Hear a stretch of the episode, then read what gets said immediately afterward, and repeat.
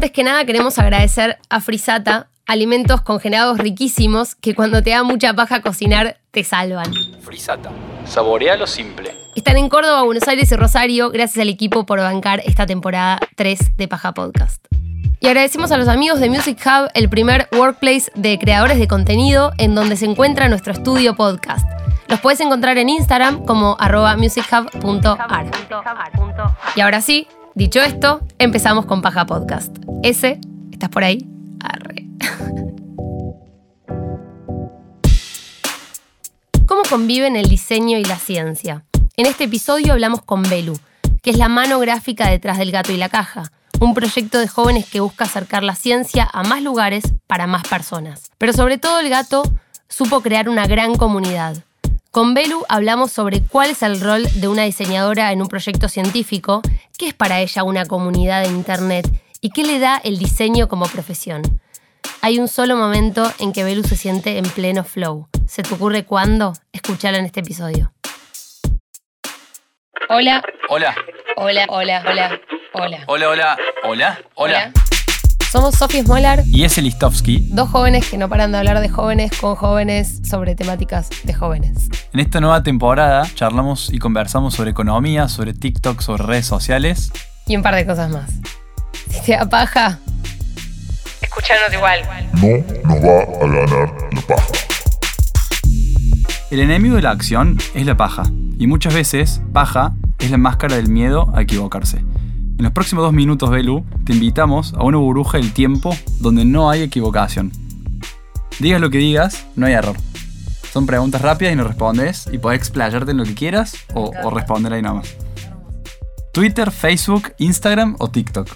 Twitter. Ok, más del bardo. sí, sí. Y, y medio de la diaria de enterarme de las cosas. Me encanta. De todo. Perfecto. ¿Papel o ebook? Papel. ¿Oficina o home office? Oficina. ¿Trabajar todos los días hasta que te mueras o retirarte hoy para siempre? Uf. Eh, retirarme para siempre, creo. Es bueno. Eh, si pudieras vivir una peli por un día, ¿cuál sería? Em, me parece que La La Land. Hermoso. ¿En qué escena? Em, y quizás alguna en las que están en el observatorio, alguna de esas. Lindo. Copa. ¿Qué es Internet?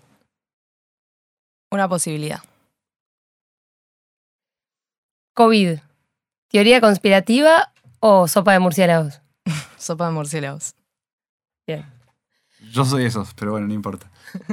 Bien. ¿Qué te da paja, Belú? Personal y del mundo.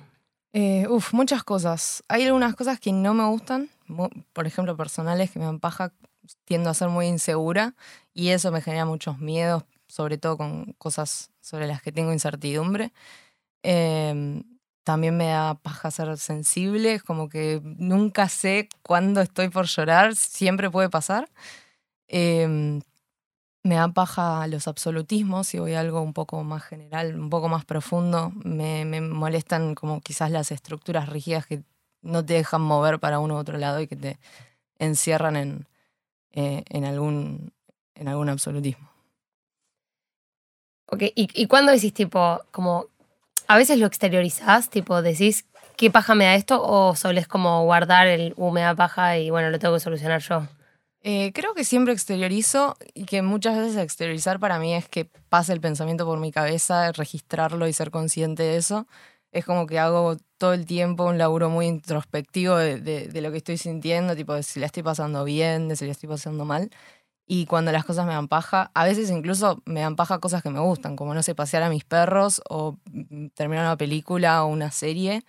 Y mm, incluso en esos momentos es como que, bueno, nada, siempre hay alguna valoración o algún balance de por qué eh, elijo no hacerlo y, y trato de estar conforme con esa elección. Eh, todo un proceso muy agotador, muy exhaustivo, pero, pero bueno, Belu, te acabas de recibir de diseñadora gráfica. exacto. eh, ¿Y qué de todo esto que estás mencionando recién lo canalizás a través del, del diseño como una válvula de escape? Eh, creo que el diseño en sí, el- las horas que yo paso en la compu sentada produciendo, son horas en las que entro en flow, que estoy, puedo, puedo estar mucho, mucho tiempo, que se me vaya todo el día. He llegado a estar 12 horas con la computadora ajustando Wow. cosas. Em, y creo que es como una especie a veces de meditación, ¿viste? Que estás en una y que te olvidas de todo y que pasa la vida, digamos, en ese momento, eh, pero estás como en una capsulita. Eh, creo que esa es una de las cosas que más me gustan y, y de, de- de las que descubrí eh, que había algo en el diseño que me interesaba. Creo que para muchas personas puede ser diferente y son otras las cosas que te abren la puerta a ese, a ese flow, eh, pero está bueno estar como atentes a, a eso. Muy bien. ¿Estás hace dos años en el gato de la caja como Exacto. diseñadora? Sí, Bien. sí, sí. Em, bueno, es un mundo de investigación, es un mundo de ciencia. El mejor dato curioso que dijiste, no lo puedo creer, de investigaciones que se hayan hecho dentro del gato o, o que hayas escuchado y, che, no lo puedo creer. Si no estaba acá, capaz no lo sabía. Sí, eh, hay un tipo de contenido que sacamos en, en redes sociales eh, que muchas veces tiene que ver como con cosas que nos fascinaron de algún paper que, que alguien leyó y trajo y dijo, che, mi- miren qué piela esto y es como eh, la idea de, de contar algo meramente fascinante, muchas otras veces es útil al mismo tiempo. Eh, uno de esos datos que me encantó eh, fue que las ratas eh, juegan. Eh, pusieron eh, a una persona y a una rata a jugar el, eh, en una habitación, le enseñaron a jugar a las escondidas. Eh, Qué buenísimo. La persona buscaba a la rata en lugares en donde se podía esconder y cuando la persona se escondía, la rata buscaba a la persona y eh, cuando se encontraban eh, había una recompensa que era eh, jugar un ratito con la rata, ¿no? Pero se daban cuenta de que eh, cuando se encontraban la rata corría y se volvía a esconder, o sea que estaba eh, aletargando, digamos, o postergando la recompensa para seguir jugando. Eh, y eso a mí, ese, ese tipo de cosas a mí me flashean. Es como una, una rata que disfruta el jugar. Ustedes en sus diálogos, me lo imagino. Para antes que nada, hay, puede haber personas que están escuchando que no saben qué es el gato y la caja. ¿Querés explicarlo así como en una definición muy cortita qué es el gato? Ok, es muy difícil. Eh, eh, gato es una voluntad de llevar más ciencia a más lugares eh, y al mismo tiempo gato es lo que hace. Lo que hace es investigación, comunicación y diseño. Hermoso. Hermoso. Soy muy fanático del gato. Tengo varios libros también. Yo también. Yo y también consumo mucho lo que hacen, así que me encanta. Eh, ¿Y cómo, o sea, cómo es el laburo adentro del gato? O sea, ¿cuáles son los diálogos que suceden ahí adentro? Porque supongo que hay mucha gente experta en investigar y, y ama la- lo- consumir papers y quizás por, también hay gente que ama el diseño eh, y gente que ama la comunicación y siento que esa sinergia que puede suceder en esos diálogos es como la clave del éxito en algún punto de que el gato sea la comunidad que es y- el crecimiento que tiene. De una. Creo que una de las cosas más hermosas que pasa en Gato, eh, en toda la comunidad, entre las personas que trabajamos en Gato y, las, personas que, que lo consumen de alguna forma, es como esta, sí, es- esa sinergia de la que, de la que vos hablás, eh, en la que realmente es muy gratificante y muy enriquecedor conocer de las otras personas y al mismo tiempo nunca hay eh, una jerarquización, digamos, ni de conocimientos, ni de saberes, ni de, cuestiones académicas. Entonces es eh, un espacio como muy, muy libre y realmente con mucha empatía. Creo que esa es, eh, es una clave hermosa y que además nos maneja mucho porque, qué sé yo, por ahí cosas que a mí no se me ocurrirían del mundo de la programación o del, del diseño web, por ejemplo, ¿no? O incluso de la investigación. Eh, y surgen proyectos o, o acciones entre dos personas que se encuentran que no hubiesen, no hubiesen surgido de no encontrarse y eso es eh, hermoso de experimentar y de ver. Sí, ya es un montón de generarle espacio para que sucedan esos encuentros. Me parece Sí. increíble. Sí, también hay personas, a ver, somos todas personas muy manijas y, compartimos varios valores, entonces eh, se, se, se- se da casi naturalmente, pero también hay personas que están todo el tiempo atentas a generar un espacio así cómodo y, y que, y que acompañe a todas las personas y que todas las personas se sientan cómodas y eso creo que es clave también en, en. Gato. Siento que es clave como la, como la empatía desde las ciencias más exactas o más duras a las ciencias más blandas en algún punto. Eh, porque, bueno, me imagino que se debe debatir tal vez en- en- dentro de sus diálogos, pero como que eh, muchas veces la ciencia se posiciona desde un lugar de sabiduría como más absoluta o, de tener la verdad por, por, tener un nivel de investigación mucho más profundo que otro tipo de ciencias. Eh, y me parece clave que, haya respeto entre, hmm. como entre las distintas como formas de hacer ciencia o de hacer lo que sea. Sí, tal cual. Y de hecho, eh, más que debates, en realidad hay como mucho consenso sobre que, por ejemplo, ser científico hoy em, excede como lo, académico y que nos encontramos muchas personas que no, que no estudiamos ciencias exactas o que no, estudiamos alguna carrera científica pensando como científicos o a la inversa, eh, científicos pensando como diseñadores eh, como comunicadores y la verdad es que em, derriba un poco las barreras de, la formación académica, me parece, y está bueno porque eh, salen cosas muy interesantes y nuevas y que interpelan a la gente. Yendo al diseño, ¿qué es diseñar para un proyecto científico? Uf, es, primero, a mí me pasa, siento mucha responsabilidad porque creo que todo lo que intenta transmitir Gato eh, quiere ser preciso, al mismo tiempo quiere ser empático quiere eh, generarle sensaciones a las personas. Em, el hecho de que sea científico hace que aprenda muchísimo. O sea, desde el diseño, cada vez que trabajé para algún cliente, aprendí muchísimo sobre la especialidad de ese cliente. En el mundo de la ciencia, la verdad es que es eh, eh, muy, muy interesante como todos los mecanismos, las metodologías, esto que les cuento de los papers, las historias que hay para contar. Eh, y nada, todas cosas que en realidad tenemos cerca y que en algún momento se, se alejaron y, y, la divulgación pasó a ser más una transferencia de conocimiento que una construcción de ese conocimiento colectivo. ¿Te sucedió en algún momento que terminaste de comprender algo mientras lo diseñabas, que quizás tardaste años o, o creíste que nunca lo ibas a aprender? Como en la escuela viste algo y mm. mientras diseñabas Sí. Ah, es, esto. Sí, sí, sí, tal cual. Algunos conceptos como de, de ritmo y de contraste en, piezas, qué sé yo, como carruseles, ¿vieron de Instagram? Em, a mí, desde que entré al CBC de, diseño gráfico, me, empezaron a hablar sobre el ritmo, sobre el, el contraste, las variables y las constantes en, el desarrollo de una pieza, de una, pieza gráfica o de varias piezas gráficas que hacen sistema. Em, en Gato y en otros laburos también me pasó de, después de años de haber ido anotando esos conceptos y diciendo, ok, bueno, sí, tengo que tener esto presente para mi trabajo práctico. Eh, nada, en la práctica realmente, y también con personas que saben mucho de diseño, que, que laburan en Gato y con las que tuve la suerte de, toparme en la vida, em, hay cosas que cantan muy tarde, o sea, me di cuenta de eso, que cantan tarde y que está bien y que es parte del proceso eh, y que es la, la, forma, los tiempos de, cada uno y, nada, está bueno vivirlo.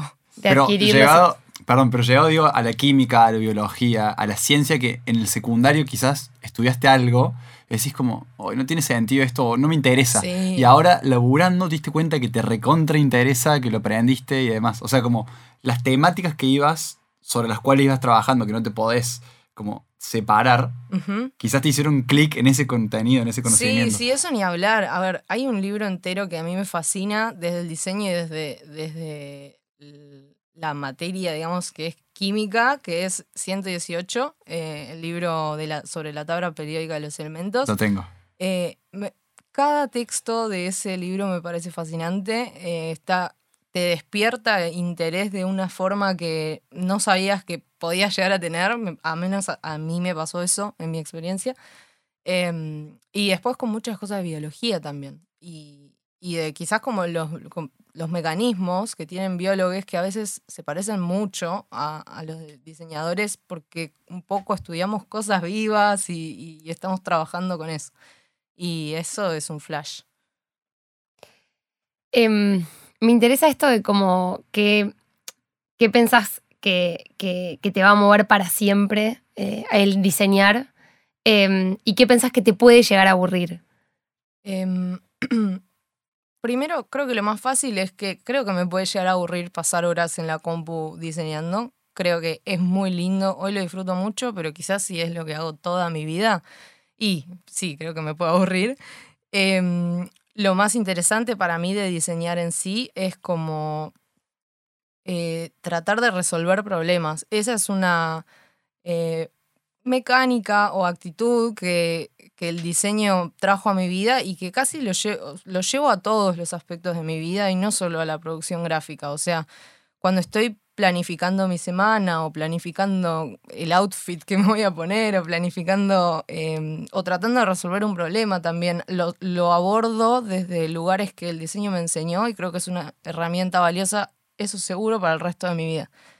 Eh, así que creo que eso nunca me, me, va, me, va, a poder cambiar, como esa mirada de un poco de proyección y otro poco de, eh, de, de resolución. Qué loco como el pasar mucho tiempo en la computadora te puede anular, no sé, una como, como si tú tuvieras que tomar un tiempo de tu carrera o de tu profesión por el mero hecho de que eso implica estar mucho tiempo con la computadora, como hay algo de eso, ¿no? Como sí. me tengo que tomar un respiro, pero no es de la, de la temática o, sea, o de lo que estás produciendo, sino Claro, del hecho de, de- claro, de hecho, del medio. estar tanto tiempo con la computadora, que hoy dijiste veros un ratito, del flow ese, también tiene algo bastante nocivo que te olvidas que tenés ganas de ir al baño, te olvidas que tenés sed, que tenés tenés hambre, comer, ¿entendés? Como, Sí.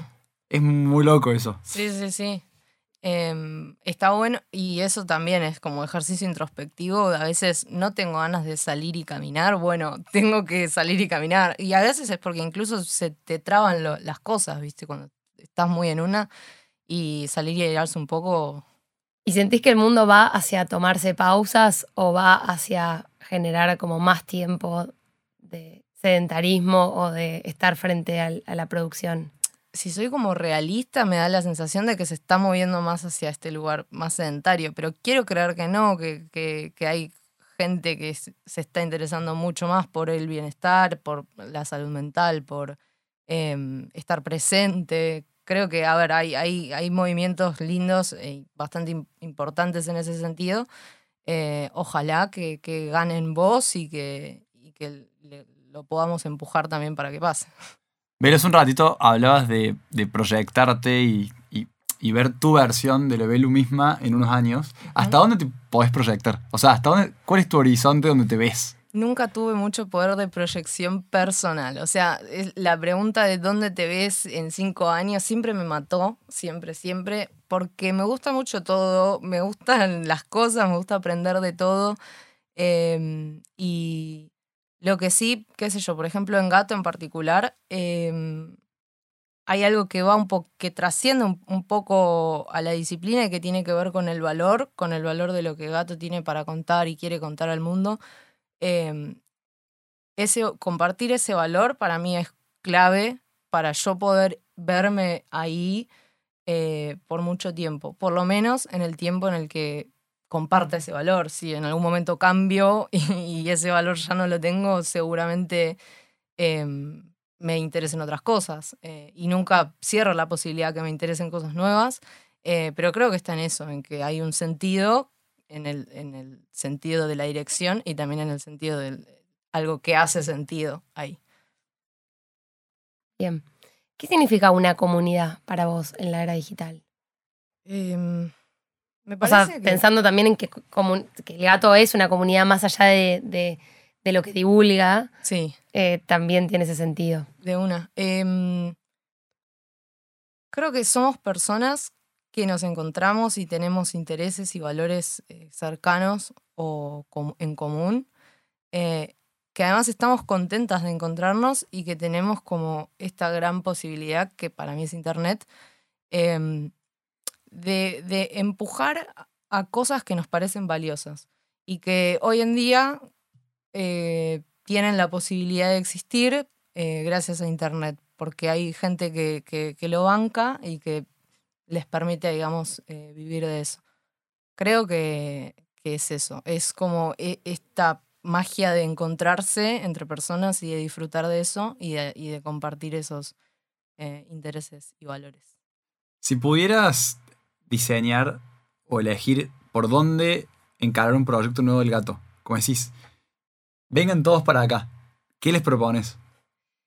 Creo que, que tendría algo que ver como con diseño gráfico eh, puro, por así decirlo. Que, ¿Qué significa eso? Em, me, me gusta mucho como la generación de pósters, generación de, de fanzines. Eh, me parece que algo por ese lado. Eh, una, ex- excusas gráficas, siempre como con intención de, de- de hablar de algo y de contar algo. Eh, pero bueno, no sé, más que eso. Está bien, lo llevaría más al diseño.